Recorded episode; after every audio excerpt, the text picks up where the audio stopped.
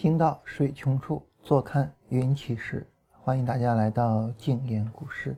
嗯，前面三天啊，这个因为呃要跑医院，所以耽搁了三天直播啊。但是从现在 往后，呃，这个我们不会再因为我跑医院耽搁直播了。这不是因为我不需要再跑医院了，而是因为 我们今年的工作马上就要结束了。呃，我们这周有四天的直播，然后下一周五天。在下周呢，我们会做会员活动，并且在会员活动中，我们会发售第五次会员。啊，然后我们这一年的工作，尤其是我的工作就告一段落了啊。然后后面我爱人就动手术，然后陪他去动手术。嗯，整个一年下来啊，这个过得还是比较艰辛的。这个昨天在医院里面。嗯，然后跟爱人就讲说，这一年是过得最累的一年，但是与此同时呢，嗯，对于我个人来讲，我觉得这一年还是收获非常大的一年，就是无论是自己还是，呃，对市场的认识各个方面吧，就是觉得还是有了一些进步，呃，尤其是这段时间啊，就是在，呃，做这个股票的交易系统的设计，啊，那么因为做股票交易系统的设计呢，所以。呃，就是需要重新去思考很多东西，尤其是呢，需要重新去定量，嗯，很多东西啊，所以呢，在这个过程中，感觉自己的进步还是比较大的。那对于我们来说啊，就是我们在做任何事情的时候，它大概会是这样一个过程。嗯，什么过程呢？就是呃，我们一开始的时候，往往是凭直觉、凭感觉，然后我们去做一些事情。啊，我们往往会采用一种叫做移情的方式去做，也就是说，我在生活中其他的方面、其他的事情上，我使用的方式策略，然后呢，我就应用到哎这一块上，应用到这个方式上。嗯，比如说一个讨好型人格的人啊，然后呢，他去谈恋爱，他就会尽可能的去讨好他的对象啊，然后尽可能的以一切的方式对他去好。啊，所以很多时候呢，你会发现，哎，感动了自己，但是呢，并没有感动对方。啊，其实一个很大的问题在于呢，你并没有去思考对方究竟想要什么。啊，你并没有去思考我我怎么样在这个环境下去跟他更好的相处。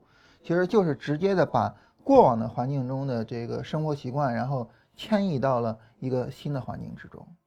啊，所以我跟太太有时候聊，我说我们家孩子这个得注意，说不能养成这种讨好性的人格。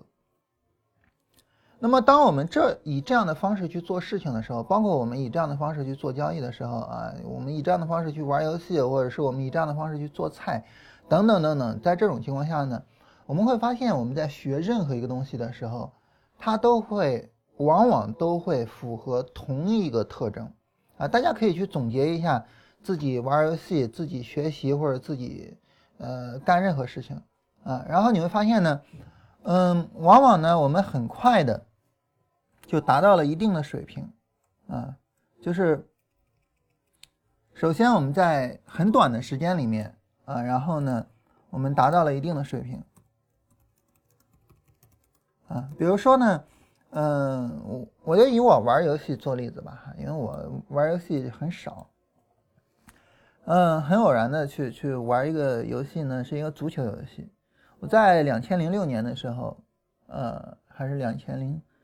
呃，应该就是两千零六年的时候，那个时候呢，呃，同学去网吧玩嘛。有一次我去网吧，结果我看到一个同学在玩一个足球游戏，然后当时玩的是 PES 四，啊，他们都在玩这个足球游戏，PES 还是 PS 然后，呃，因为我比较喜欢看球嘛，我说，哎，我说平常都不玩游戏的，我说这突然来一足球游戏，我说我也玩一玩吧。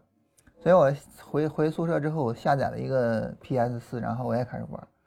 因为你自己看球哈，所以你知道就是你你要去玩一个足球游戏，你需要去做什么，你需要怎么样去让他们配合，然后怎么样去进球。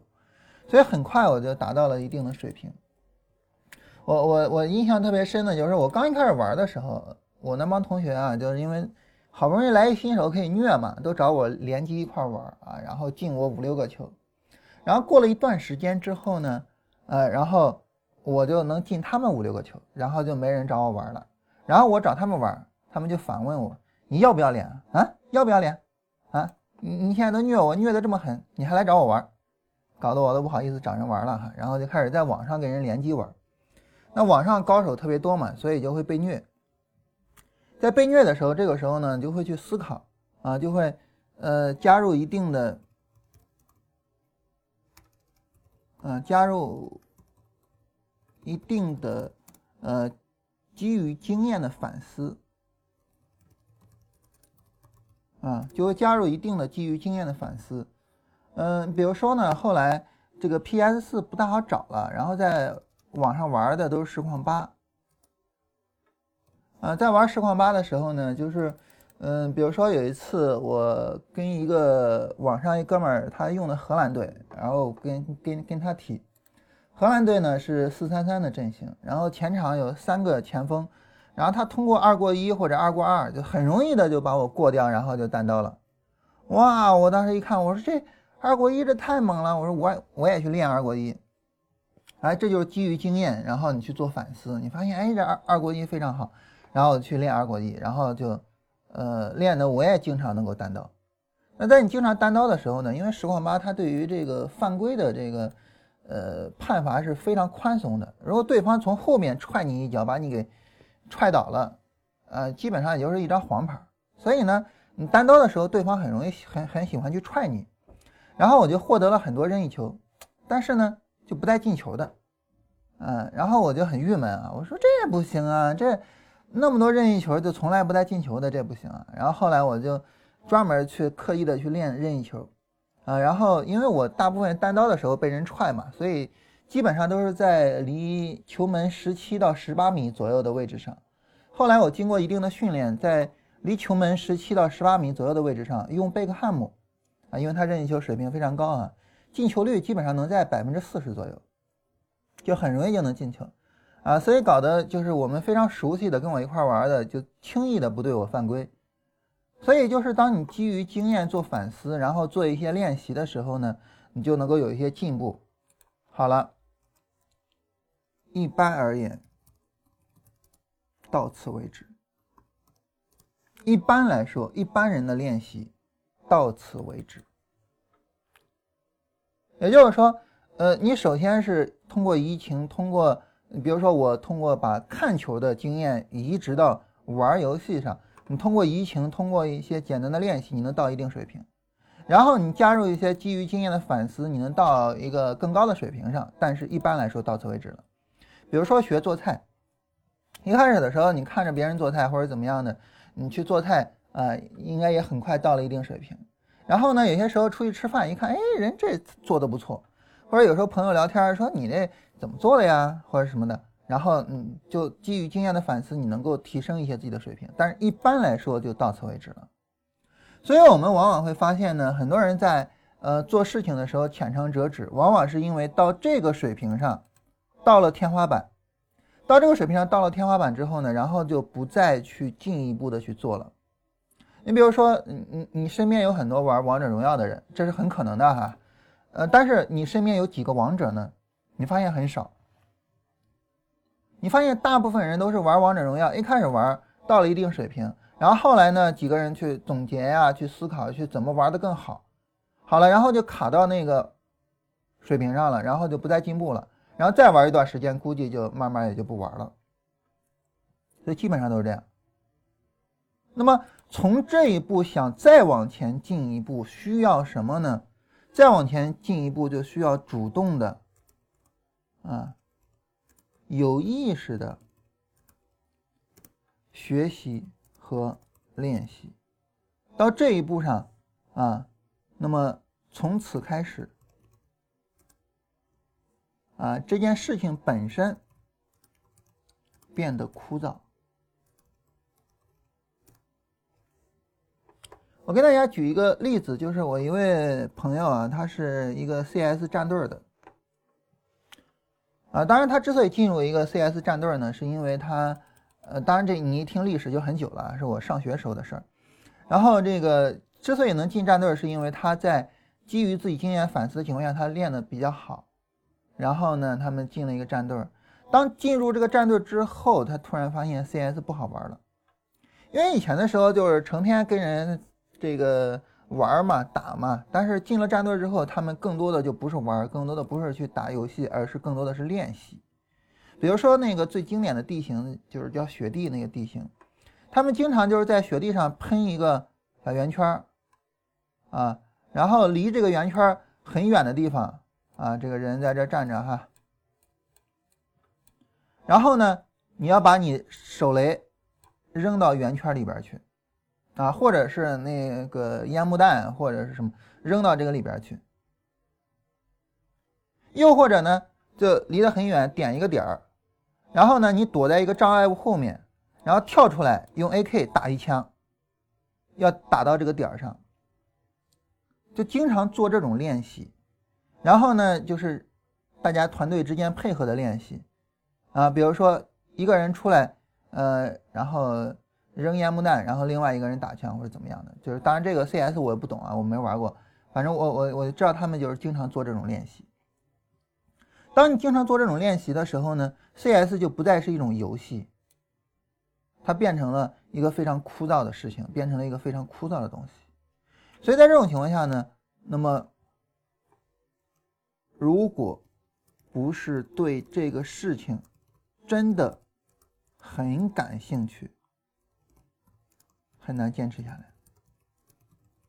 比如说，很多人跟我讲说，这个我我我对做股票很有兴趣，我怎么样？但是，你真的对做股票有兴趣吗？你要真的对做股票有兴趣，那么你不是说我买卖股票，我去什么在那个很刺激的过程中我去感受它，而是你去学习，你去复盘，你在那个很枯燥的过程中去感受它。如果说在那个很枯燥的过程中去感受它，你依然能够。很感兴趣，你依然能够坚持下来，这个时候你是对股票真的感兴趣，嗯，但是很少有人能做到。就好比我那位朋友似的，他一开始玩 CS 特别感兴趣，但是加了战队之后就发现变得特别的枯燥，然后从此之后他退出了战队之后，他再也不玩 CS 了。CS 对他来说是一个变成了一个很没有意思的事情。所以对于我们来讲呢？就是我们想要去做好事情，我们就要跨过这个阶段，跨过这个一般而言的阶段。我们要从啊无意识的，我们要从经验式的、从直觉式的学习和进步，变成主动的、有意识的学习、练习，乃至于一些很枯燥的学习和练习，啊，然后呢，我们借此而去获得进步。我，呃，我自己非常佩服一些人啊，就是比如说搞理论数学的人，呃，我说的这个玩 CS 的这哥们儿就是我们学校数学系的，就是那些搞理论学习的人，呃，搞理论数学的人，理论数学这是一个极度枯燥的事情，啊，然后还有呢一些搞理论哲学的人非常枯燥，啊，有些人开玩笑啊说你搞这种学科研究啊。你不找一富婆啊，或者是找一富翁，嗯，干不下来，啊，得有人包养你啊，得有人让你能好好活下来呀，对吧？但是有很多人生活很清贫，但是呢，依然坚持下来。我相信大家可能朋友圈里面也为也也有人转那篇文章了啊，就是北大学子啊，天才学子，然后这个。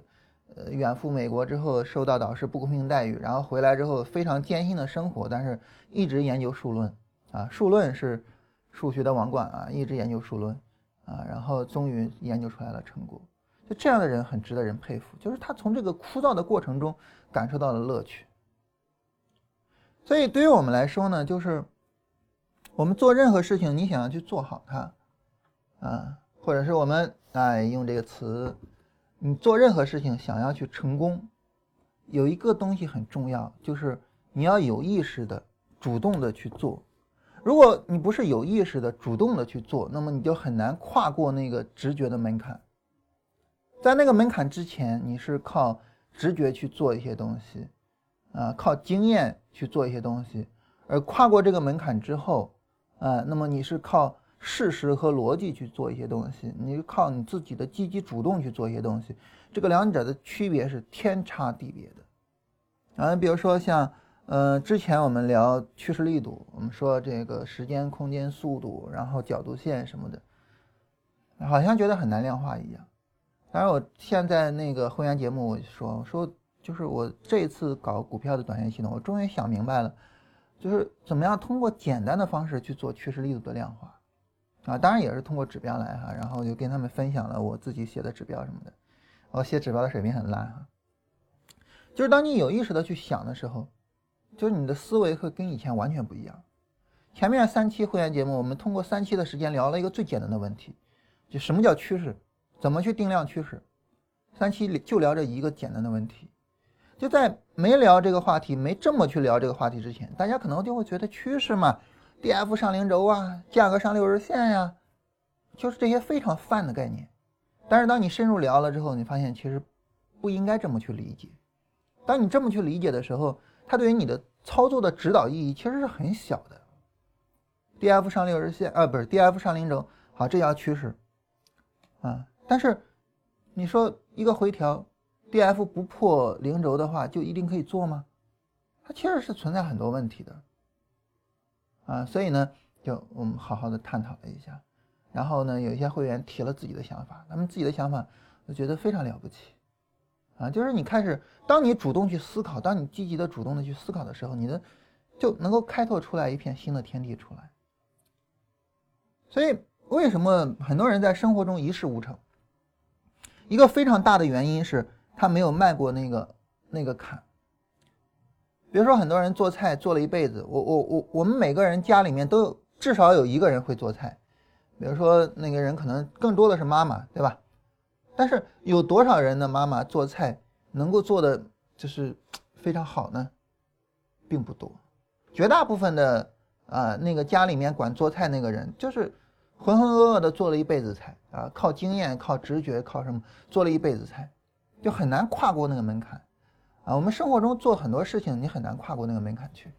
你比如说，呃，你要让我玩王者荣耀的话，我觉得我可能这个很难。能够再继续能再坚持着跟大家就是就是玩下去，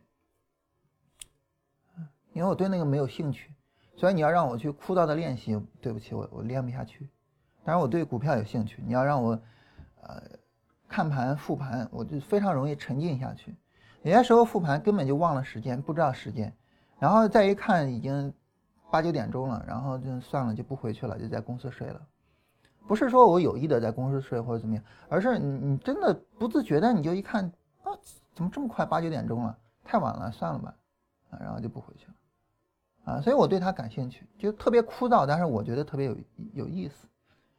所以我们想要做成任何一个事情呢，就是主动的去思考，啊，然后主动的去反思，嗯，然后这个过程是非常重要的，这个态度是非常重要的。哎我们聊到这儿的时候，其实突然有一个很有意思的问题，就是面对成功这个事情，其实它也应该是这样的。我以前的时候就是很不喜欢看，呃，跟成功方面的一些东西，就成功学方面的东西，因为我觉得每个人的生活都应该是个性化的，每个人追求成功的过程也应该是个性化的。那我为什么要去看那些就是别人的生活呢？我们我我为什么要向学别人学习成功呢？但是自从我理解了，就是。任何事情都需要积极主动的去做啊，然后主动的去思考啊，然后主动的去练习才能够有效果的时候，我突然想明白一个道理，就是那成功也一样啊，成功也需要我们积极主动的去面对，积极主动的去思考啊，所以我就开始去看很多关于成功方面的书。成功这个事情啊，它也一样，有很多人其实是在拒绝成功的，有很多人其实是很不成熟的在拒绝成功的，啊。你就好比最近出的那个 PG One 那个例子，对吧？年少成名啊，年纪轻轻的就成名了。年纪轻轻到什么程度呢？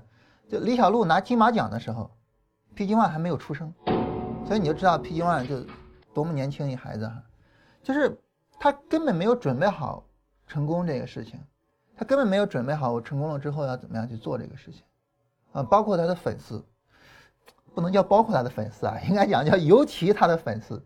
完全没有准备好，他们的爱豆成功了以后，他们要怎么样？啊，这怼天怼地啊，连紫光阁都怼，哇，太了不起了。所以，就是我我们需要有一个正确的面对成功的态度，以及呢，我们需要，嗯，就是我真诚的去期望我能够获得成功。在我看的很多的关于成功学方面的书里面呢，我觉得这一本是非常值得跟大家推荐的。这本书是我昨天在医院排队的时候看完的，啊，然后呃看完之后，我觉得有必要跟大家聊一下。这本书呢叫《成功心理学》，啊，然后副标题是“发现工作和生活的意义”。这本书在豆瓣的评分啊，一共是有六百零六人评价，然后评到了八点七分。对于一本成功学方面的书，哈，能评到八点七分，这是很了不起的。因为，呃，很多的人都觉得成功学，心灵鸡汤嘛，然后没什么用嘛。但是这本书六百零六个人评到八点七分，很了不起的成绩，啊，然后这是一本，呃，我我个人觉得哈，它是一本就是非常全面的书，但是呢，嗯，不够透彻，但是。它的全面就已经是最大的优点，就是关于成功的方方面面，我们在这里都能够找得到。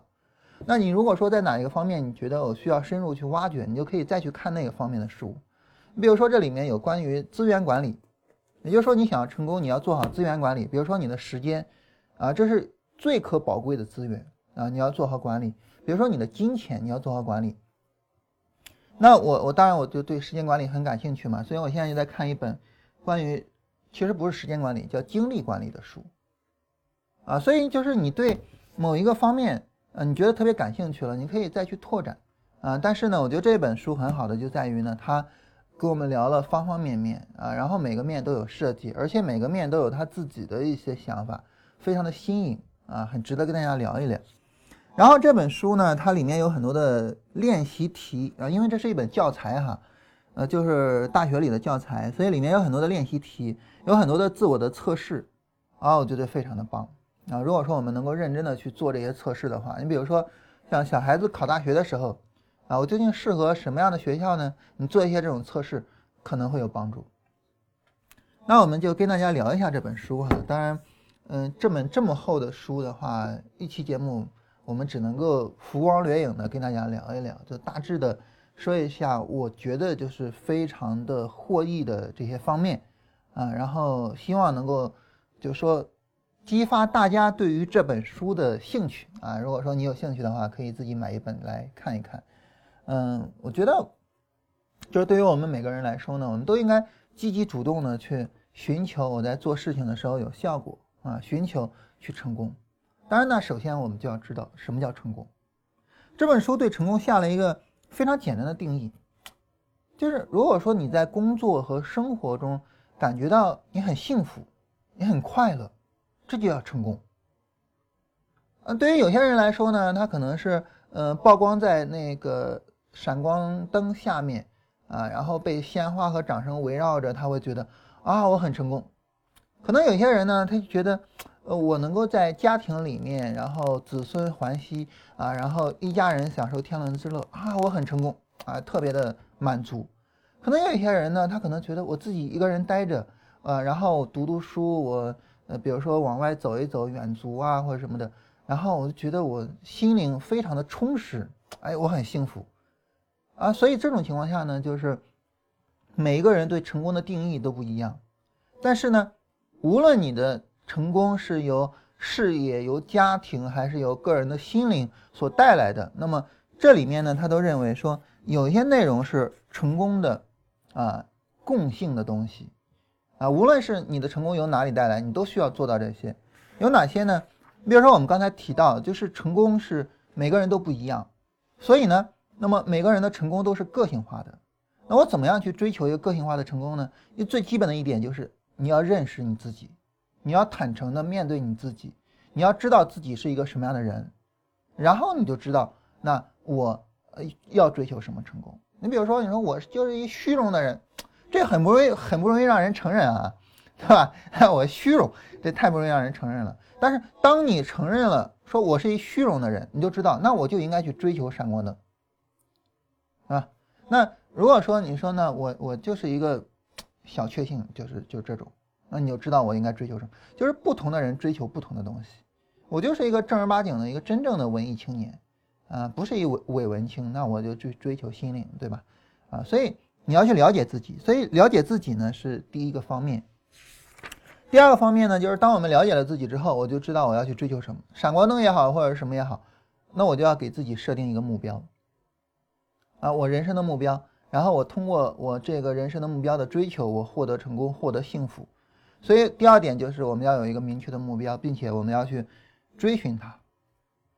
那第三点呢，就是那我的这个人生目标它靠谱吗？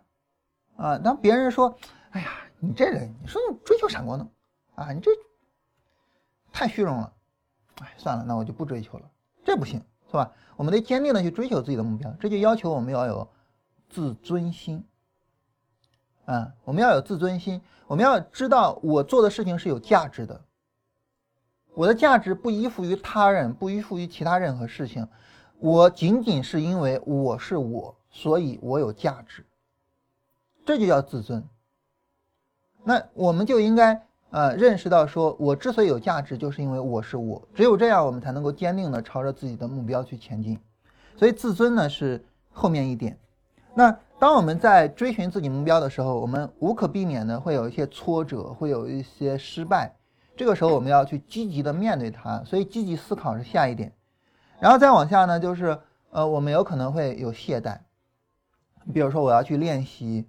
呃，然后我我我想减肥，然后我要去练习，我，然后哎算了吧，这个今天歇一天吧，天太冷了，啊，然后一看那个什么什么火锅的一个广告，哎呀，这吃个火锅吧，或者怎么样的，所以这不行，所以要有自我约束，所以自我约束是下一点。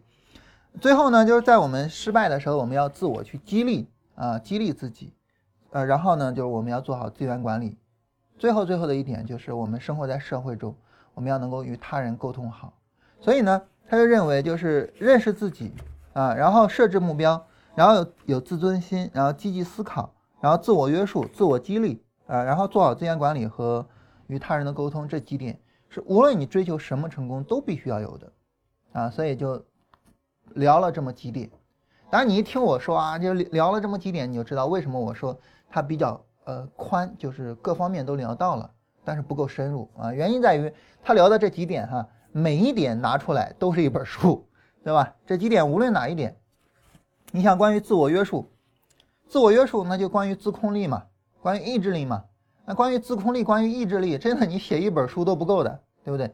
所以呢，这本书就是它非常的全面，但是呢，深度略差一些，啊，然后我觉得这是它的一个有意义的地方，就是告诉我们。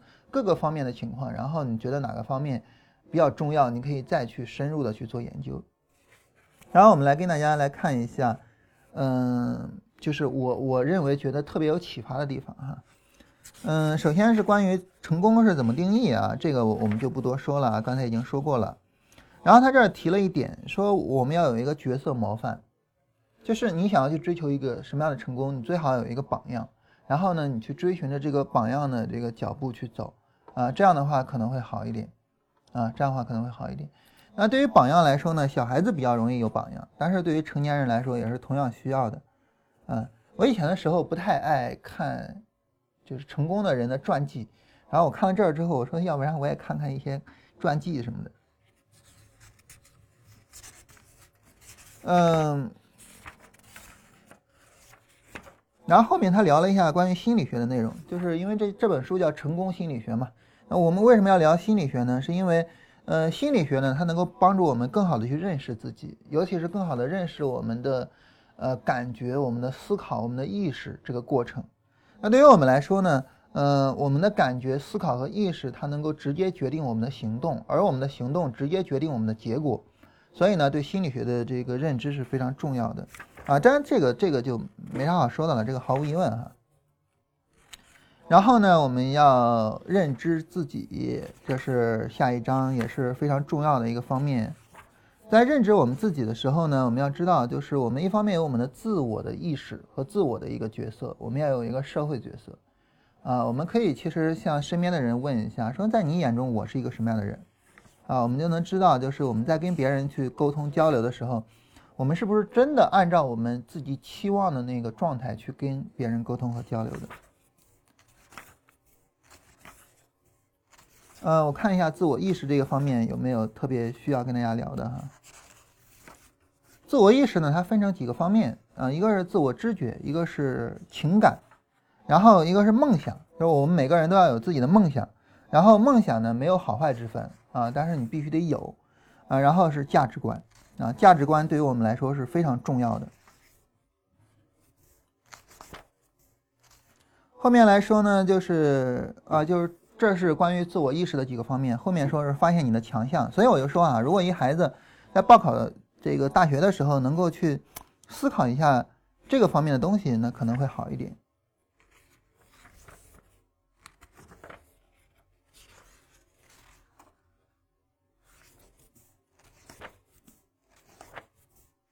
没有太多好讲的哈，因为都非常简单。然后，好，我们来到一个特别重要的方面，关于我们的目标。那就我觉得特别有启发的，首先一个来自于这儿。嗯，以前的时候我曾经跟大家聊过啊，就是说我们做事情就是三个方面：目标、策略和执行。当时我跟大家聊目标的时候呢，我说，嗯，你在设定你的目标的时候不要太宽泛。啊，你比如说，我说我做交易，我做交易，我的目标是赚钱，那这不行，这个不具有可执行性，啊，你的目标是赚钱，那怎么赚到呢？怎么做呢？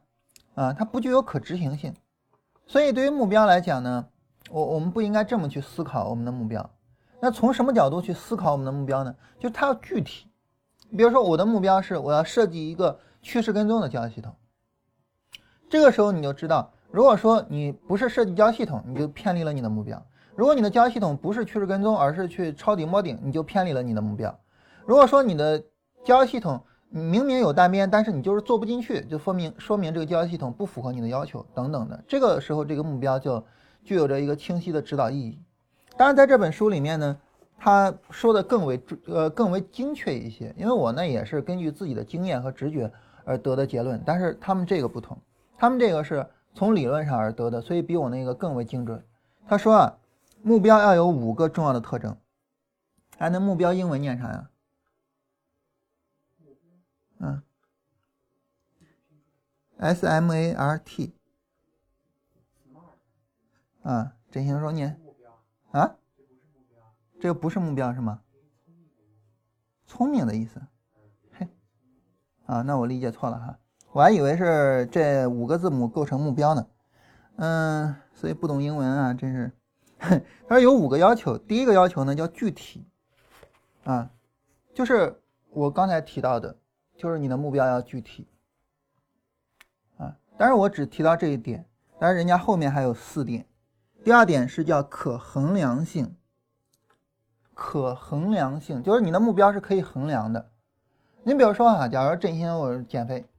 我的目标是我要减肥，那这个目标具体吗？具体要减肥，但是不具有可衡量性。怎么叫减肥了？怎么叫没减肥？怎么叫成功了？怎么叫失败了？不可衡量。咱振兴说，我的目标是两年减四十斤，这就具有可衡量性，就我要减四十斤，对吧？那如果说我减了三十九斤九，失败，减肥失败。但如果说我减了四十一斤，好，成功了。所以它要有可衡量性，啊，然后呢，第三个呢叫做可实现性，啊，所谓的可实现性就是说这个目标是可行的，是可以实现的。比如说我的目标是造出来永动机，那这是一个不可实现的目标，没有意义，啊，不要去定这种目标，没有意义。然后第四个呢叫现实性，现实性呢就是说它。就是比较跟你现有的条件相吻合，啊，你比如说，假如说我吧，我的目标是明年开始操作一百亿的账户，那这个目标呢，就，呃，它是可实现的，就是持之以恒的话，你比如说过几年或者说过十几年的话，那你操作一百亿，这是可实现的，它是一个可实现的一个目标，但是呢，在当前在当下，它不具有现实性。你明年就要做一百亿，那一百亿从哪儿来呢？它不具有现实性。但是我说，那我明年我要做一个亿或者要做十个亿，它就具有现实性啊，你就可以去实现它啊。所以对于我们来讲呢，就是你要考虑你的现有条件。你比如说，对于一个演员来讲，他说那我要把我的下一部戏演好，它或者怎么样，这可以。但是你说我要明年我要拿到国家一级演员，那这个就不具有现实性。当然它是可实现的，持之以恒的话它可以实现，但是呢，在明年太快了啊，所以要具有现实性。最后一个就是要有时间相关性，你要跟自己说这个目标我要在什么时候实现啊？你不能讲说我这个目标我呃就是比如说我就减肥四十斤。啊，然后到死，那没有意义嘛？当然你说我两年减肥四十斤，那这就有意义嘛？啊，所以就是时间相关性。所以对于目标来讲呢，就这五个要求，要具体，啊，一定是一个具体的事情，不要太宽泛。第二呢，就是可以衡量，要有一个量化的标准。第三呢，就是它是可以实现的。第四呢，就是它具有现实性，就是它跟你的现有的条件是相吻合的。最后是你要有一个时间限制。当我们定出来这样的目标了之后呢，那么我们这种目标就让我们有奔头，否则的话，你欠缺其中的一个，你就没有奔头。你比如说我要减肥四十斤，就这句话，啊，但是你也没有一个实现，你也没有那种紧迫感。哎呀，这这今天吃顿火锅无所谓嘛，回头再练嘛，对不对？啊，今天喝个可乐没事儿，时间长着呢，对吧？嗯嗯，这样就没有意义。所以，当这五个哪一个不吻合，这个目标对你来说都没有意义。所以你看后面马上就有练习题，啊，这个练习题呢，他就给说了一些目标，然后他说，你看这些目标欠缺哪一个？比如随便说一个哈，更多的阅读，更多的阅读，这个目标欠缺什么呢？我们可以回过头来看哈，首先它具体吗？具体就是阅读。啊，当然也不是很具体啊，阅读哪方面呢？不是太具体。然后它可衡量吗？不可衡量。怎么样叫更多的阅读啊？读多少叫更多的阅读啊？对吧？所以不可衡量。那可实现吗？可以实现。现实吗？现实。时间相关性也没有。时间相关性也没有。啊，你比如说我举一个什么例子呢？就是这这个话题，如果说我们定一个可行、一个一个一个准确的目标的话，是这样。嗯，从今天开始到未来的一个月之内，啊，然后呢，我准备找十本关于价值投资的书来读，啊，其中呢，呃，重点的去读关于巴菲特的传记和巴菲特的致股东的信。那这个目标呢，就非常的精准，就未来一个月你要读十本关于价值投资的书，这个目标就非常的精准，啊，然后我自己今年的读书目标啊，我也不知道为什么，嗯，有有点犯懒哈，去年。嗯，定的都比较多哈，比如说上百本。今年我就想着能精读五十多本就可以了。啊，我想把自己读书的速度降下来，好好的去看。比如这本书我就读得非常精哈，大概花了三四天的时间才读完的。啊，然后在读这本书之前，正好看巴菲特的一些书，然后两本书吧。啊，就是我我我感觉速度稍微放慢了一些，但是即便如此。在过去的一周里面也读了三本啊，所以速度还是没有放到足够慢。我想再把速度再放慢一点，想想好好的去去读读一些这种感觉比较有意义的书。然后后面是关于短期目标、长期目标的啊，这个呢就是我觉得他讲的就没有我讲的透彻。我当时跟大家说怎么把一个长期目标转化成短期目标呢？就是你不断的问我想要实现这个长期目标，我需要什么？我需要的这些，我现在有没有？没有的话，我怎么才能实现它？然后你一步一步问，一步一步问，到最后就是所有这些都是你现在有的，你就知道你的下一步要做什么，再下一步，再下一步，再下一步要做什么。啊，这是你把一个长期目标分解成短期目标的最好的方式。我觉得这在这个方面上，我认识的可能更深刻一点。然后这是关于目标上，嗯，在我们设定目标的时候呢，他说我们会有一些障碍，我跟大家说一下。第一个是试图取悦他人，这是绝大部分人在定目标的时候的一个很严重的问题。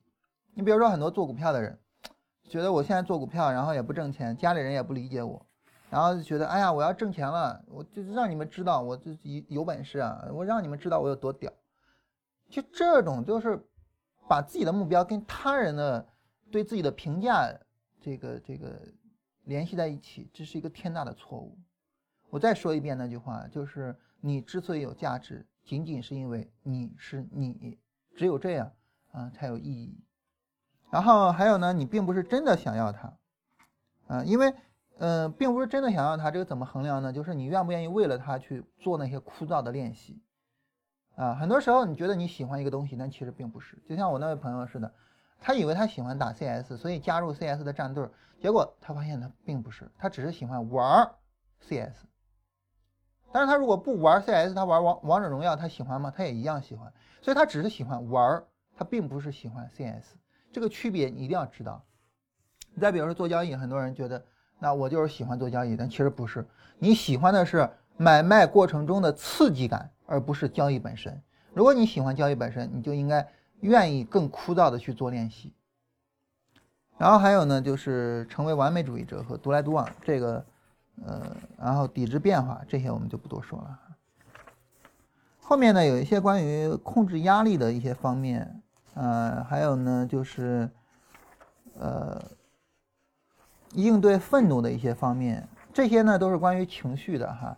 那如果说你对这方面感兴趣，就是因为这些方面都是你成为目标的障碍啊，就是实现目标的障碍。呃，你对这方面感兴趣，实际上呢，呃，就可以去这个阅读跟。情绪相关的一些书，所以我就说啊，它是一个比较全面的。然后你对哪方面感兴趣，就可以继续去读这方面的。好，这是关于目标这一块，我觉得特别有意义，就是他给目标了一些非常非常清晰的要求。那只有这种符合清晰要求的这种目标，才是我们真正啊要去实现的。然后下一步呢，是说我们要有自尊啊，要有自尊。嗯，然后呢，自尊是。它的意义其实是很明显的哈，你比具有高自尊的人呢，他是自信的，因为他们知道自己是一个重要的、有价值的个体，所以呢，他们愿意承担着风险去做事情。当然，具有低自尊的人呢，他们会是呃更重视别人的评价，更担心别人对他做出负面评价，因此他不愿意冒险啊，然后他只会去做那些舒适区之内的事情啊，所以在这种情况下呢，他就没有办法取得一些明显的效果。啊，所以这是高低自尊之间的一个非常重要的区别。因此呢，对于一个人来讲，我们应该具有高自尊啊。当然，高自尊并不是说自大那一方面，高自尊就是那句话，就是你就觉得我这个人有价值，就是因为我是我，这就是一个有高自尊的人的表现。那一个人怎么样有高自尊呢？重点啊，我我个人觉得这是重点，对我来说真的是呃很有启发的一个方面吧，就是以后怎么去对待孩子。他说：“一个人自尊的基础在于人生的最初的三到四年。那当我们还是小孩子的时候呢，我们需要被重视，然后呢，我们才能够有一个高自尊。啊，那么怎么样叫被重视呢？说我们要对小孩子表现出来叫做无条件的积极关心，就无论孩子们怎么样，我们都给予关爱和认可。这个时候呢，我们就能够培养出来孩子的高自尊，就是。”我们要让孩子感受到，说我爱你是因为你是你。就小孩子，你之所以被我爱，最之所以被我关爱，是因为你是你。那我们知道高自尊是什么？高自尊就是我之所以有价值，就是因为我是我，所以小孩子就容易有高自尊。但是很多的父母给孩子的是什么呢？是有条件的积极关心。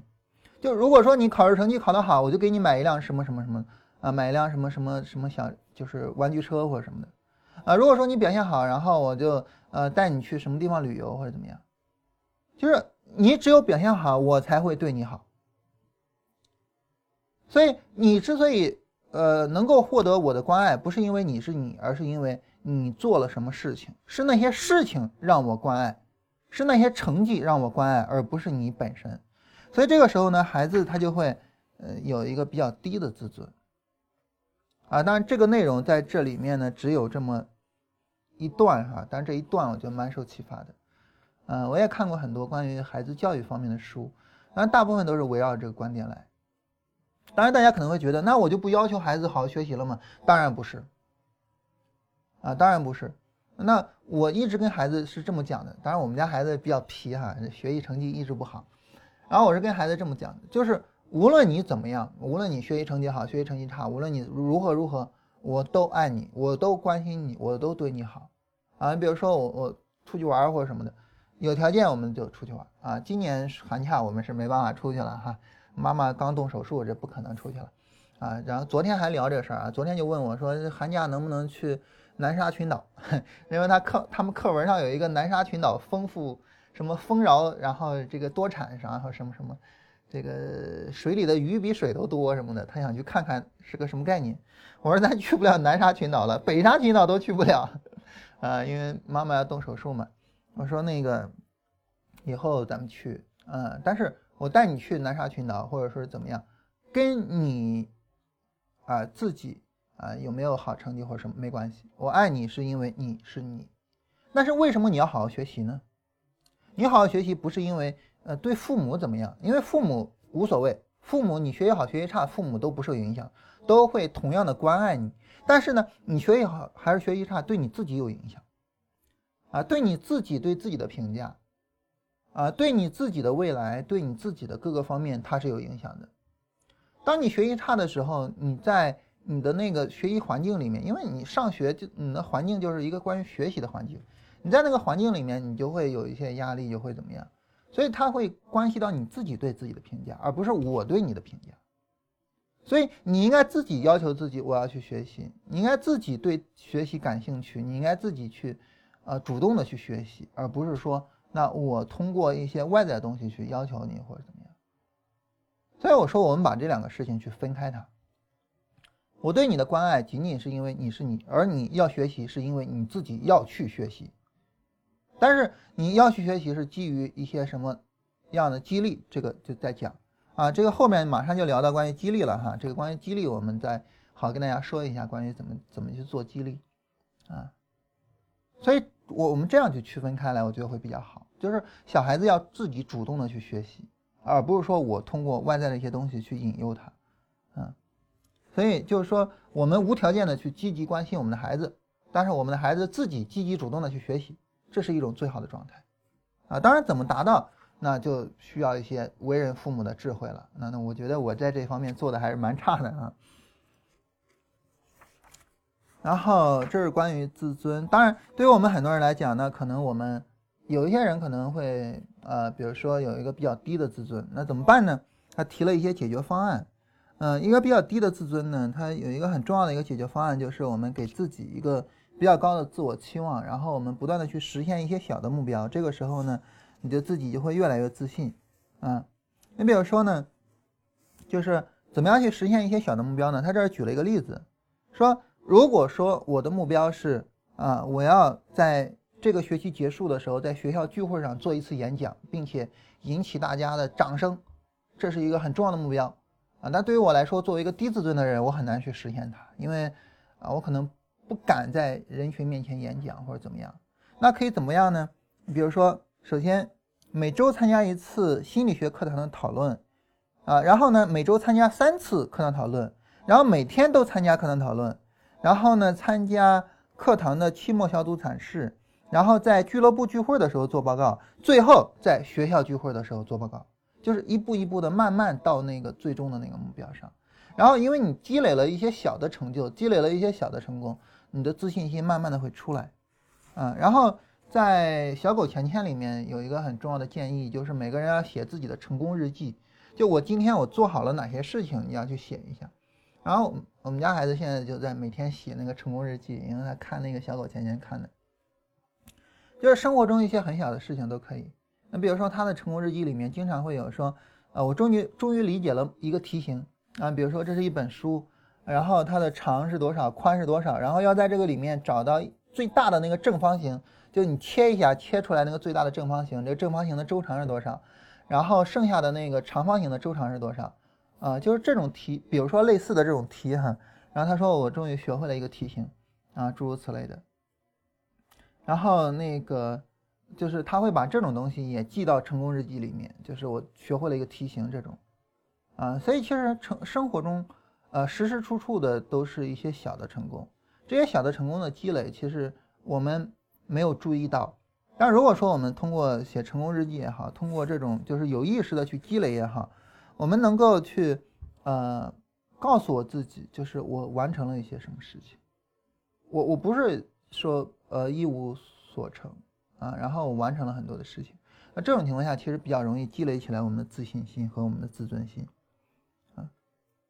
所以他的意思呢，就是说我们要通过这种方式去呃面对呃我们的挑战，而不是去逃避啊。很多人都是喜欢去逃避自己的一个挑战啊，然后抽烟呀、喝酒啊。很大程度上都都是有这方面的原因，所以这个是不对的。所以，我我我们要积极的去面对，我们要学会接受自己啊。只有你接受自己了，你才会有真正的自尊心，就是要自我接纳。当然，包括包括自我接纳我们的这个缺陷和我们的比较消极的这一个方面啊。你比如说，对于我来讲，我就有一个缺陷，就是我玩不好游戏。我除了那个实况八之外，我其他游戏都玩不好。然后玩不好游戏。啊，然后从来都不玩什么王者荣耀或者什么的。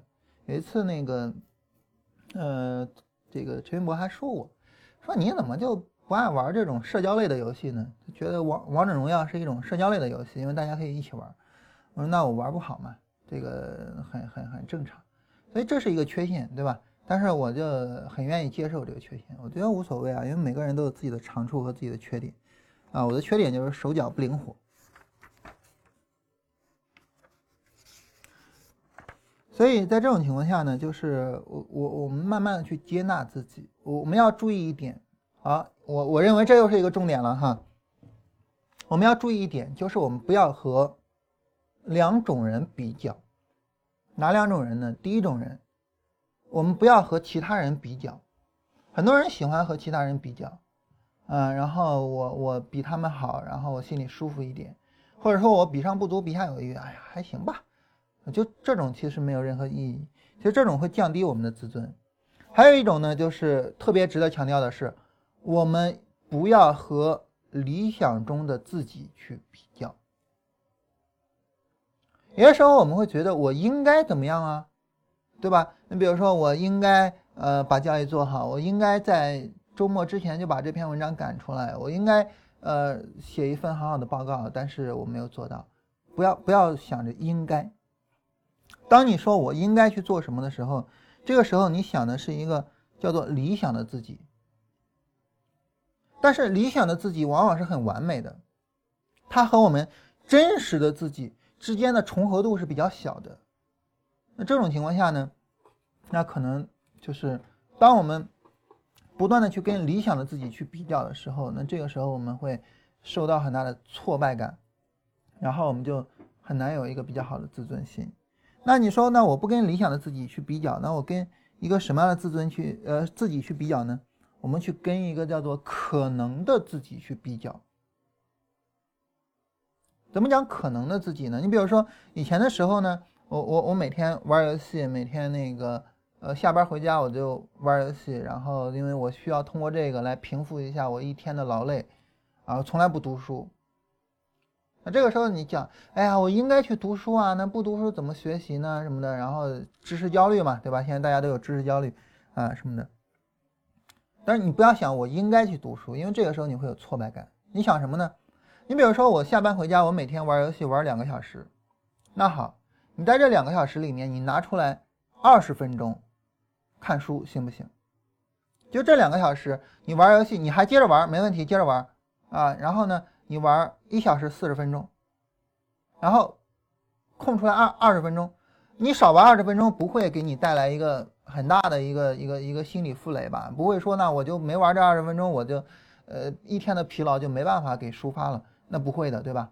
然后你就读二十分钟的书，我觉得一般人的读书速度二十分钟的话，那足够你读个几十页的书吧，二十页左右，一分钟读一页应该是没问题的吧？比如说你读二十页的书。啊，然后呢，一本书的话，比如像这本精力管理是两百两百多页，那你十天就读完了，对吧？然后呢，你再过一段时间，那你说，那我能不能一天读三十分钟？然后我能不能一天读五十分钟？我能不能一天读一个小时？好，行了，那我就一天就读一个小时就好了。就以后我就持续这种，就我一天玩一个小时的游戏，读一小时的书，保持一个平衡。就是我也不说我不玩游戏，但是我也不说我不去成长。两个我都要，然后一个一个小时，那这就是一个可能的自己。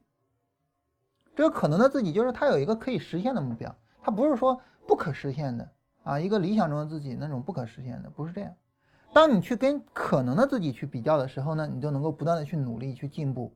但是当你跟理想中的自己或者跟他人去比较的时候，就会有问题啊。所以我们要积极主动的去啊跟自己对话，然后就想我有可能变成一个什么样的比较好的样子，然后我去变。这样的话，我们会呃就是能够不断的去积累一些成果啊，否则的话这个就不行啊。所以是这样。这是我觉得一个蛮重要的方面啊，然后在关于自尊的这个方面里面呢，有一个特别重要，我我我认为是超级重要的一个方面，就是关于评呃关于批评。我们每个人都会面对别人的批评，呃，同时我们也会去批评别人，这个是不可避免的啊。我们吃完饭，哎呀，这个饭店的饭真烂，下次再也不来了。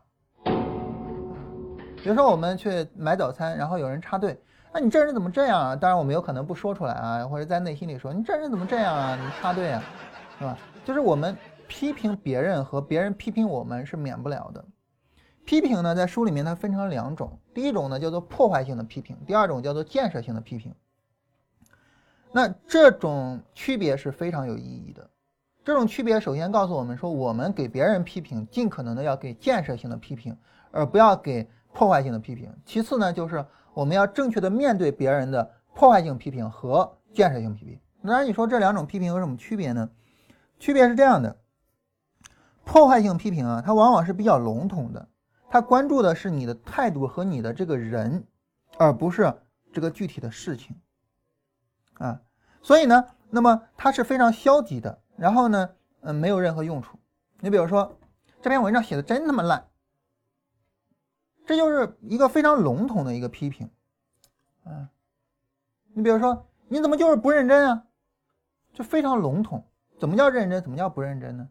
啊，所以对于我们来说呢，那么这种批评就没有什么意义。我怎么才能不把报告写的这么烂？我怎么才能够认真呢？我不知道。你批评了我之后，我依然不知道我应该怎么做，所以没有意义。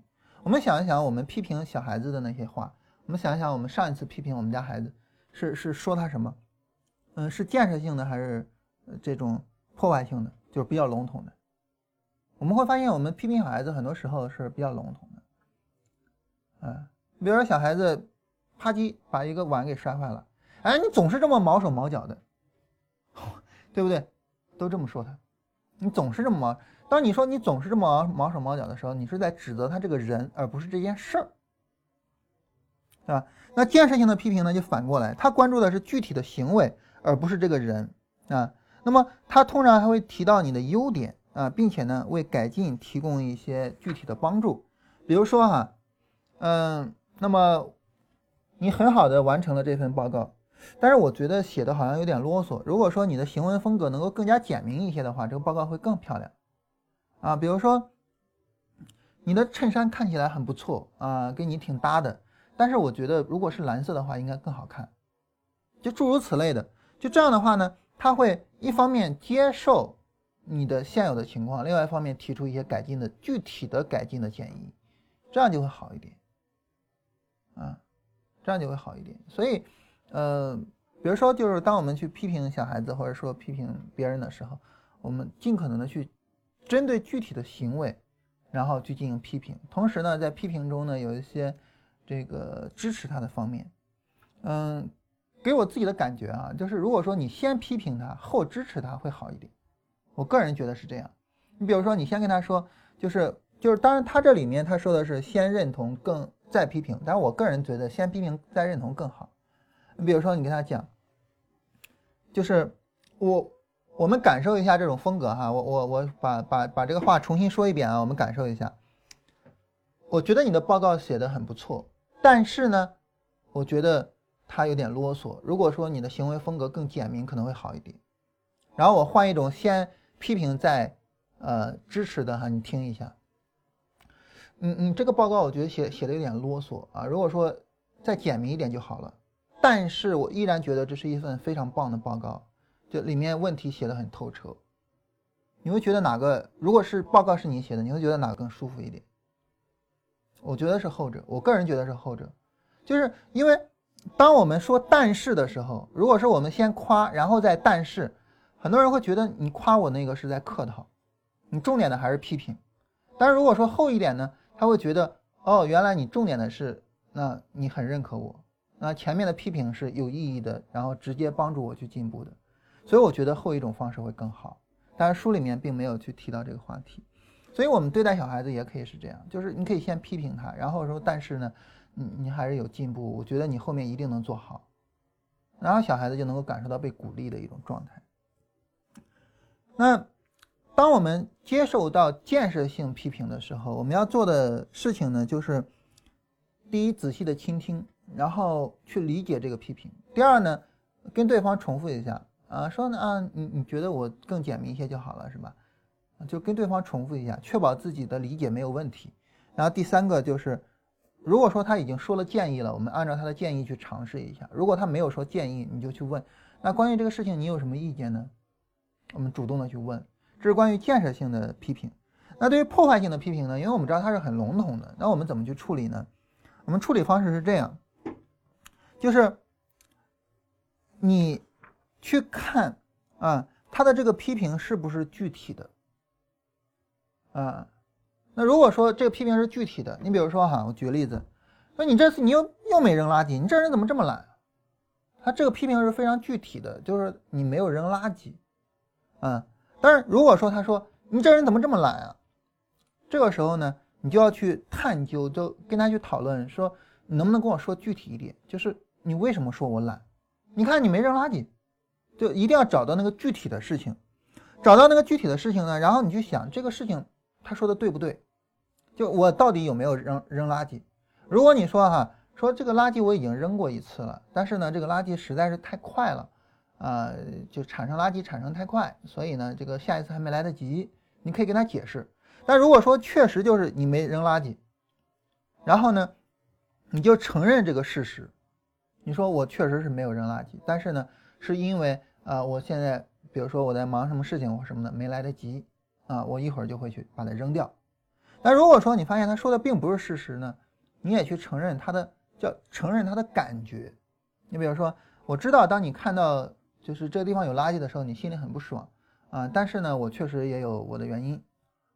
就是你在面对呃破坏性批评的时候，你要去对他有一定的认同，然后再去解释，而不要直接去跟他怼或者是怎么样，嗯。所以这个还是非常值得注意的哈，然后，这是面对破坏性批评的时候，当然这也是我们在跟他人相处的时候的非常重要的一点，就是因为在跟别人相处的时候，批评别人和被别人批评是免不了的。那我们怎么批评别人呢？啊，就是我们多提出建设性的批评。我们被别人批评的时候，我们怎么办呢？就是面对两种不同的批评，有不同的应对方案。啊，这是关于自尊这一章，我觉得说的。特别好，就是非常具体，然后有非常具体的一些建议。然后第五章是关于积极思考的，就关于我们的一种态度是积极的还是消极的态度。态度的重要性在于哪儿呢？态度的重要性在于呢，态度它是一种预先为我们安排好的，我会按照某种方式去做的一种信念啊。那么你比如说，我对于做交易，我有一个非常积极的态度，就是我通过我的努力，我一定能把交易做好。这个时候呢，我们就会。呃，非常积极主动的去努力，然后我们就真的能做好。但如果说你就觉得，哎呀，这个中国股市全他妈是装，黑的不行，连赌场都不如，谁能在股市里赚钱？没人能在股市里赚钱。你要这么想呢，你就不会去努力，然后你就真的没办法在股市赚钱。啊，所以这种积极的态度对于我们来说是非常重要的啊，就是我们要去有这种积极主动的思考。当然，他提了一些建议啊，比如说我们。去限制我们的抱怨，然后，呃，接受我们的批评，然后和乐观的人士在一块儿，就是你身边最好有一群乐观的人，然后主动的去寻找一些美好的事情等等的哈，啊，还有健康饮食，还有积极的去进行身体锻炼，啊，然后我看看有没有哪些特别值得说的啊。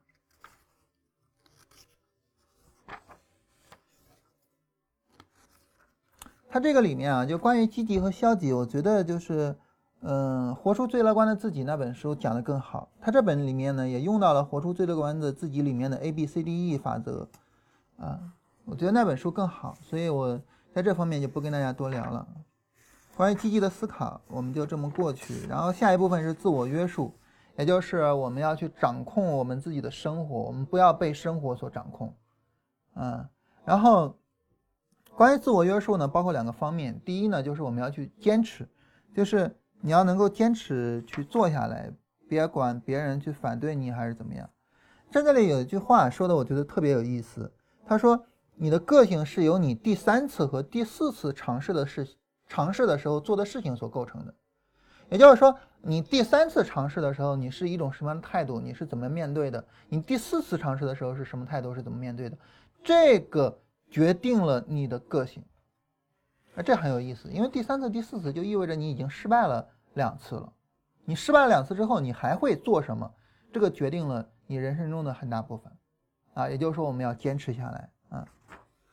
第二个呢，就是自我约束。自我约束有一个非常重要的一点，就是我们要有责任心啊。一个没有责任心的人是很难自我约束的，啊，所以我们要学会负责任，然后呢，控制我们的那些。就是非常冲动的行为，就是其实你去冲动的去做一些事情，就是你不负责任的一种表现。那冲动的行为，呃，比如说遇到什么事情大嚷大叫啊，然后在公众场合去吵架，然后比如说呃做出来一些让我们会很后悔的决定，比如说抽烟或者喝酒，比如说疯狂的危险的去驾车等等等等的这一系列吧。那么，怎么样去避免冲动？怎么样去负责任呢？有一个很重要的一个方面，就是我们在思考问题的时候，一定要去思考这个问题的长远的和短期的后果，不能够只关心当下啊，要考虑它的长远的后果啊。那这也是非常重要的。这是关于自我约束的这个方面啊。这儿有一些关于改掉习惯的一些讨论。对于我们来说呢，真正决定我们行为的是我们的习惯。啊，就是你习惯于做什么，你就会这么去做。因为我们做绝大部分事情的时候，我最开始就说，我们做绝大部分事情的时候呢，都是通过移情来的。移情其实就是你的习惯，所以我们大部分的时候按照习惯去做事情。所以我们要学会去克服掉坏的习惯。怎么克服呢？就是我们把它改成好的习惯。当我们想要去把一个坏习惯改成好习惯的时候，包含这么几个方面。第一，就是我们愿意去做改变，这个很难。啊，因为一个坏的习惯，既然我们已经养成习惯了，我们就会对它有安全感。那我要改成一个其他的习惯，我会没有安全感，所以这个很难。第二个呢，就是我们要去了解我们的坏习惯，就是我究竟有什么样的习惯啊？它会在什么时候出现？怎么出现的？什么会触发它？比如说什么情况下我会抽一支烟？我们要去了解。然后第三个呢，就是我们用一种好的习惯去替代这个坏的习惯，啊。然后我们要注意，就是不断的去练习，把这个好的习惯演化成我们的一种潜意识，啊，所以有意识的、主动的去练习，这个是非常重要的，就是再怎么强调都不为过。这儿提到了关于批判性思考，主要是我我个人觉得这个启发不是太大的，我就不多讲哈，因为很多东西我在其他地方看到过，但是呢。大家可能会觉得，哎，这些方面对我来说很有帮助。比如说批判性思考啊，他认为批判性思考应该包含这么几个方面，七个方面啊，我跟大家复述一下。第一个是清晰，嗯，就是论述一定要非常清晰，不要太混乱。第二个是精准，第三个是准确，就是它是对的，嗯。第四个是相关性，就是你去聊这些事儿呢，他们应该是相关的。第五个是要有深度，第六个是广度。考虑到方方面面，第七个是逻辑。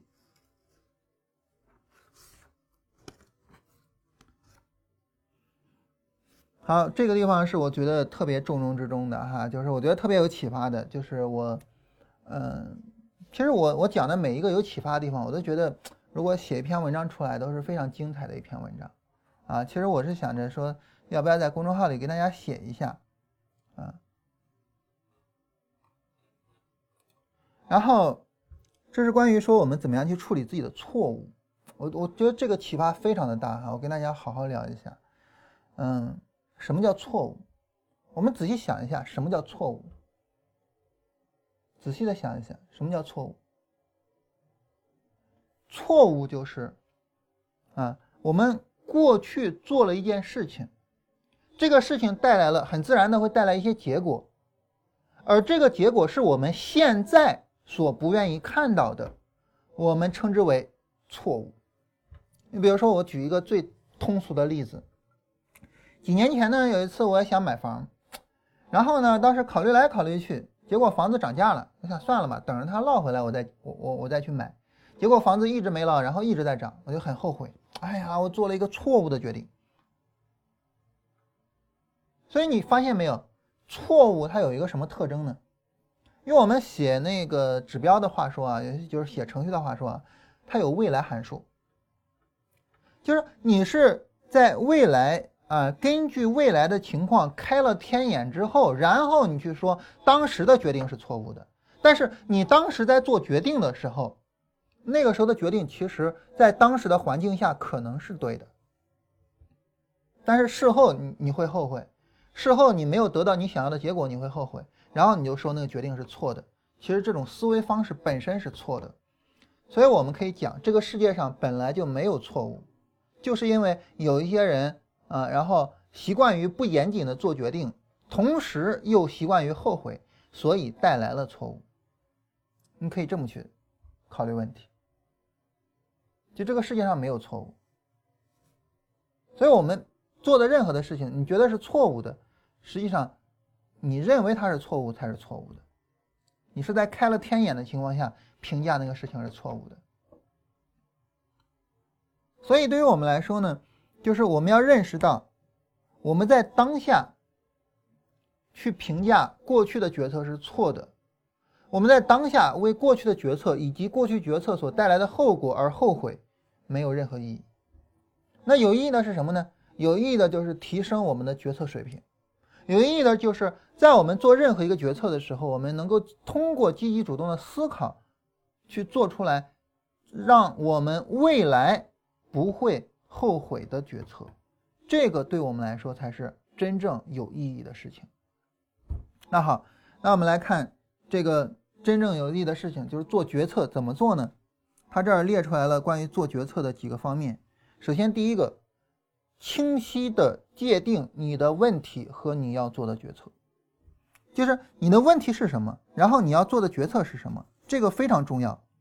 当我们在做这个界定的时候，很多时候会受到一些叫做所谓的框架效应的影响。什么叫框架效应呢？你比如说，我举个例子哈。你说，你思考一个问题，就是有一家公司给你发了一个 offer，然后你去想，我应该去接受这份工作吗？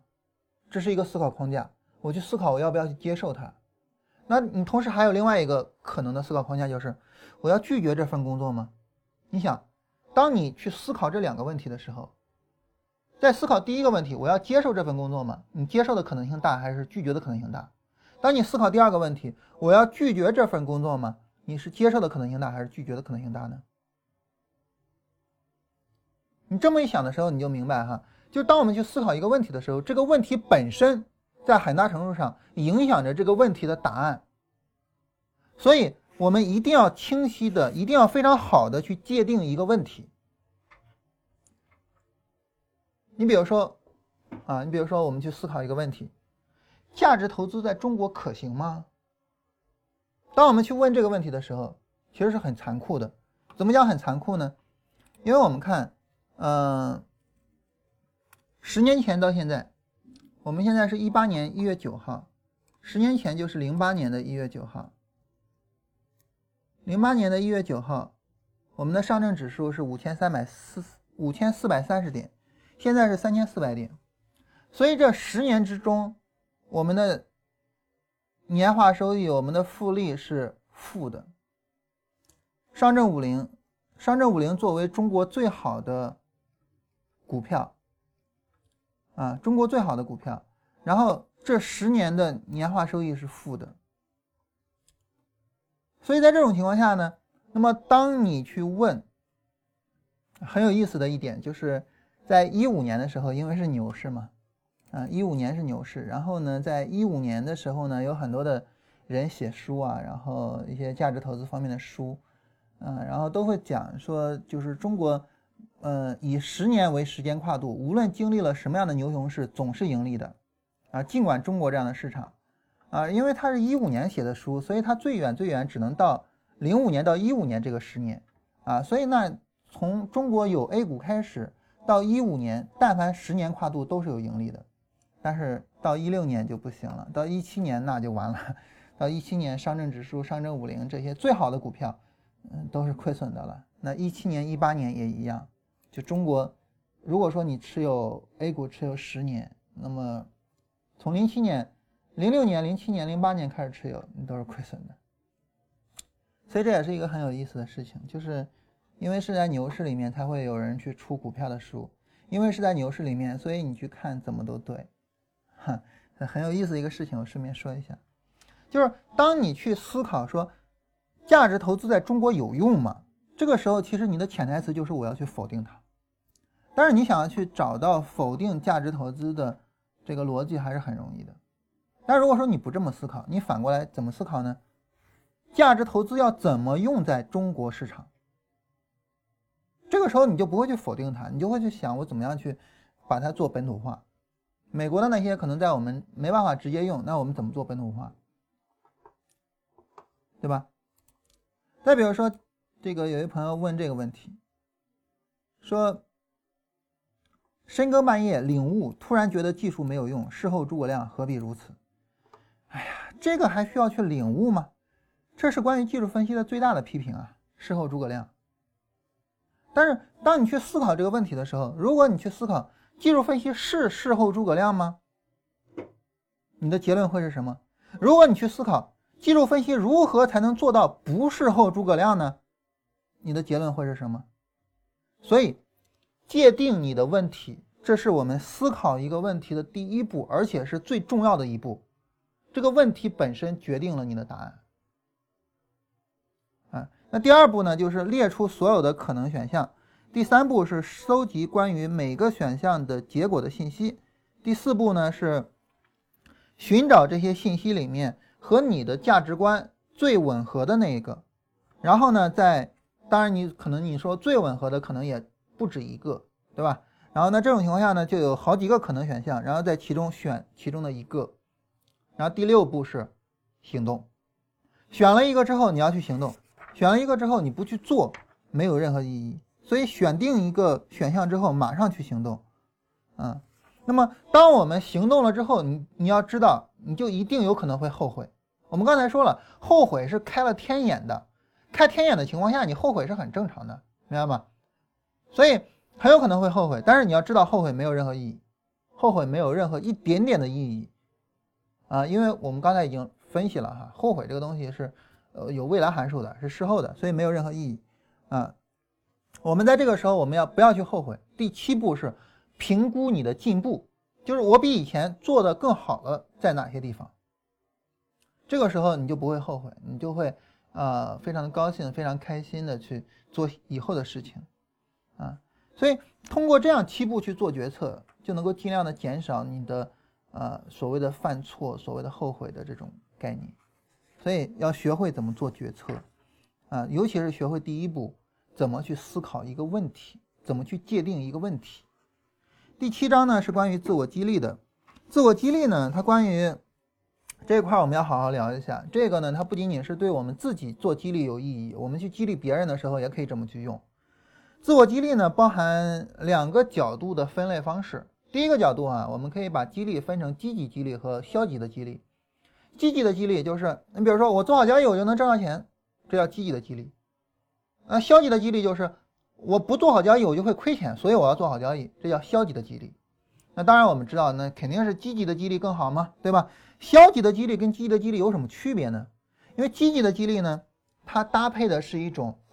我更阳光，我更正面，我能挣到钱，我有更好价值观的这种事情。消极的激励，它所搭配的是我担心、我害怕、我焦虑这种事情。你想，你是在担心、害怕、焦虑的情况下更容易做好事情，还是在积极正面的情况下更容易做好事情呢？那毫无疑问嘛。所以，积极的激励对我们来说是更有意义的。从另外一个角度呢，去划分激励呢，也分成两种激励。第一种呢叫做内在激励，第二种叫外在激励。什么叫内在激励呢？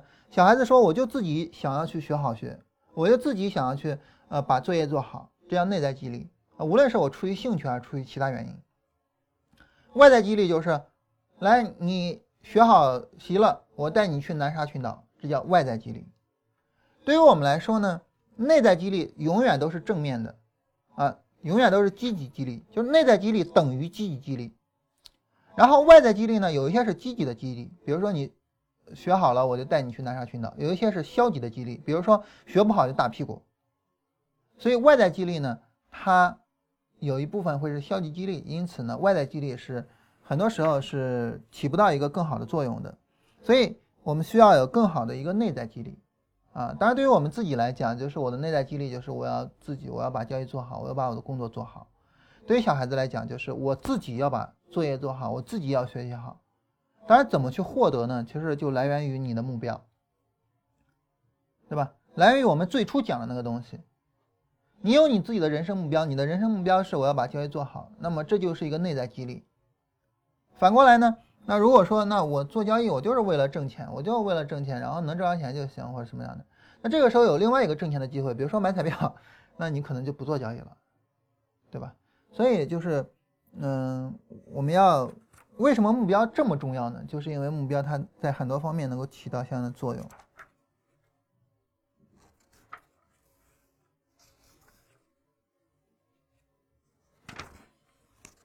然后这儿谈到了关于需求，然后马斯洛的需求理论等等的。然后这儿提到说要克服对恐惧的，呃，对失败的恐惧。呃，首先我们要正视我们的恐惧，然后呢，我们要不断的去扩大我们的舒适区啊，努力的通过自己的练习扩大舒适区，然后呢，再重新去思考失败。当你的舒适区不断扩大的时候，你知知道我有足够的学习能力的时候。这个时候，你就愿意把失败当成是一种挑战和成长的机会。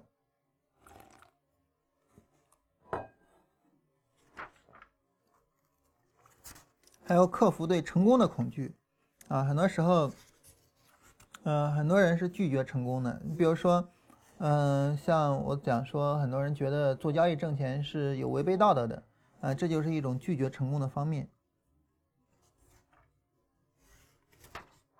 好，这关于自我激励。下一章，资源管理。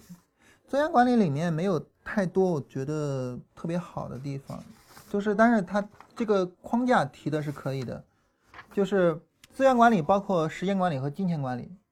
很多人没有做好时间管理和金钱管理，嗯，然后呃休息不到位啊，各方面，啊，然后金钱管理做的也不到位，嗯，这个月光啊什么的。那怎么去做时间管理和和金钱管理呢？方法是类似的。第一步就是你去记录，记录，比如说你每天是怎么花钱的，每天是怎么去呃利用你的时间的，你每天做任何事情的时间你都要记录上。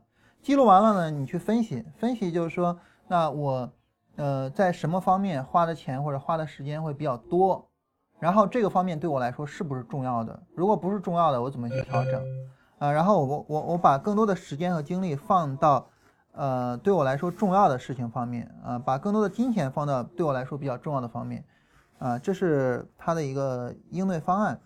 当然，我觉得还是应该去读一些更专业的书，比如说像时间管理，应该去读像这样的精力管理的书；像关于金钱管理呢，去读一些关于理财的书，我觉得会比较好一点。比如说我之前跟大家提到过一种方案，就是，呃，金钱管理怎么去做储蓄。啊，就是每个月减少百分之十的支出啊，你想尽办法从各个地方去减，减掉百分之十，这个应该不会太大的去影响你的生活质量。然后当你有加薪的时候，然后把你加薪幅度的百分之五十储蓄起来，这个也不会影响你的生活质量。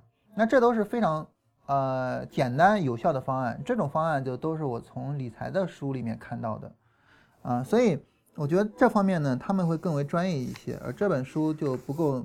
就没有那么专业了哈，嗯，然后，所以再强调一遍，这本书最好的一点就是它告诉了你方方面面，然后你觉得哪一方面需要加强，你可以再去读相关的书。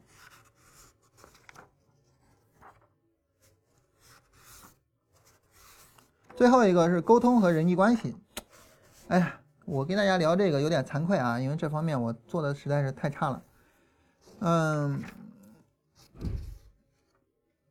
我看看，其实我这方面好像也没有太大的，就是我没有太大的，就是我之前没有读到过的地方，或者说我突然感觉特别好的地方，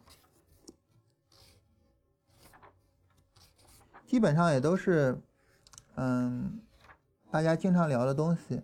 但是呃，有一点我觉得很有意思，他说就是我们在跟别人聊天的时候。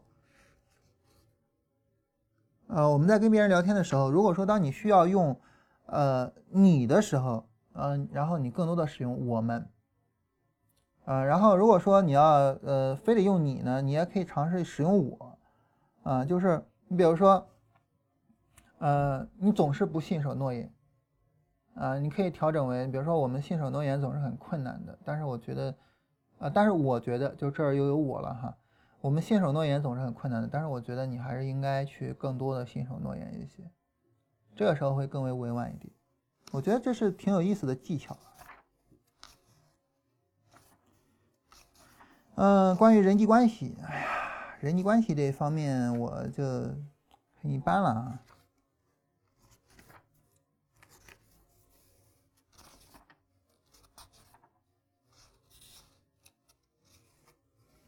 然后这儿他提到了一个很有意思的一点，就是，呃，对于我们来说呢，我们可以把我们的所有的关于我们的信息分成四种类型。第一种是我们知道、别人也知道的信息，这叫做开放的自我；第二种是别人知道，但是我们自己不知道的信息，这个叫做盲目的自我。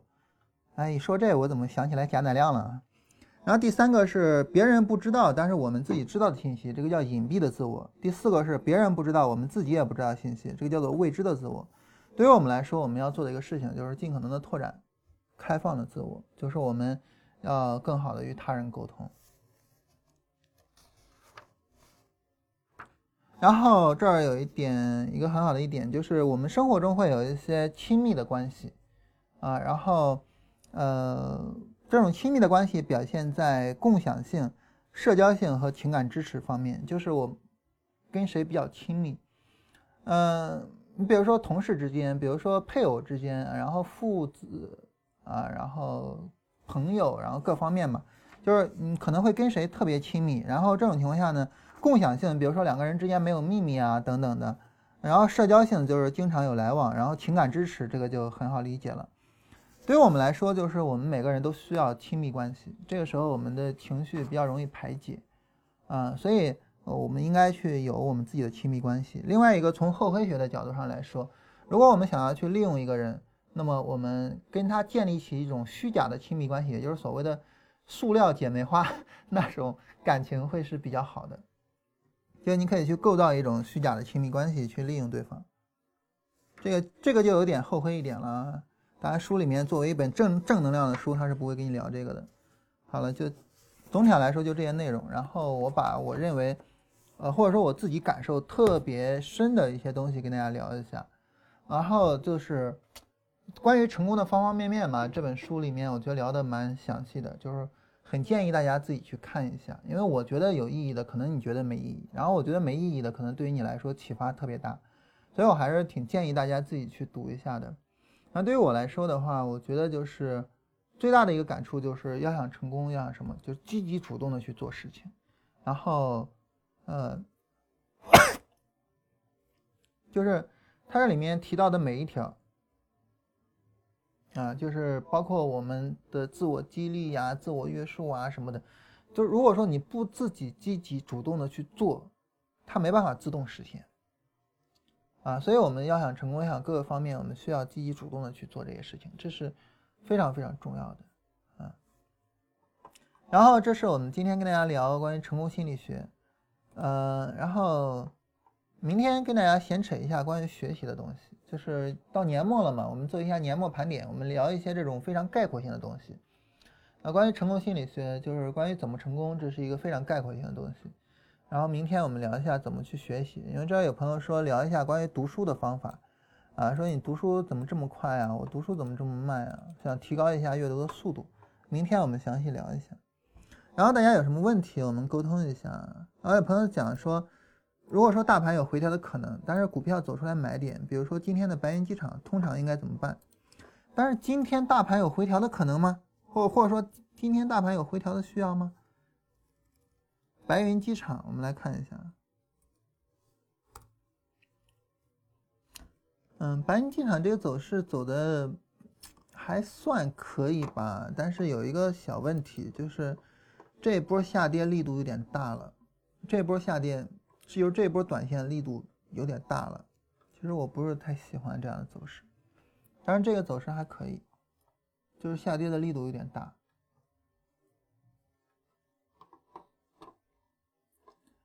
嗯，做股指期货的技术分析，IF 是分析 IF 本身还是分析沪深三百？呃，有时候走势不同步。呃，我我个人比较倾向于就是看沪深三百，因为，嗯，IF 它最终是要跟沪深三百同步的，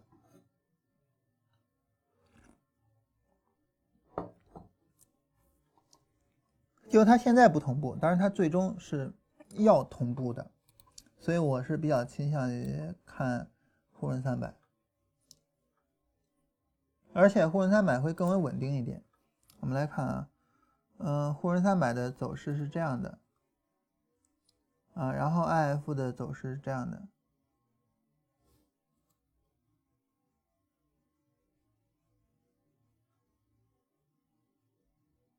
嗯，就是它的这个锯齿形的这种走势会更多一点，嗯。所以，我我我我自己来讲，我是比较倾向于看沪深三百这种稳定的走势的。那大家看看还有没有什么其他的方面啊？这个到年终了，对于我们来说是呃做做做最后的盘点，然后后面我们要开始休假，所以这种情况下，大家关于技术上的，就市场认知框架方面的。嗯，交易系统方面的，然后量化方面的，什么问题都可以聊一下啊。我们后面做一个统筹。我们明天聊一下关于学习的东西，后面我们进一步的一点一点深入啊，就是聊一下，不是一点点深入，就是一点一点往后走。啊，我们后面聊一下，就是怎么自己去研究市场，就是你去研究市场怎么去研究，啊，然后我们自己怎么样去学习这方面的。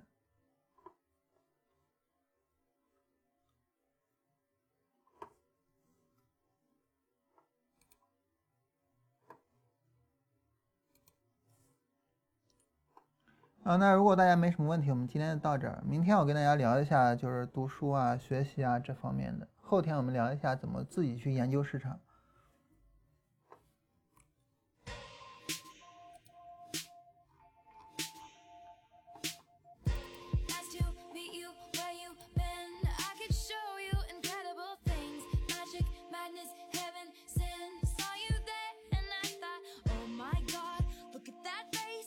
Look like my next mistake. Love's a game, wanna play.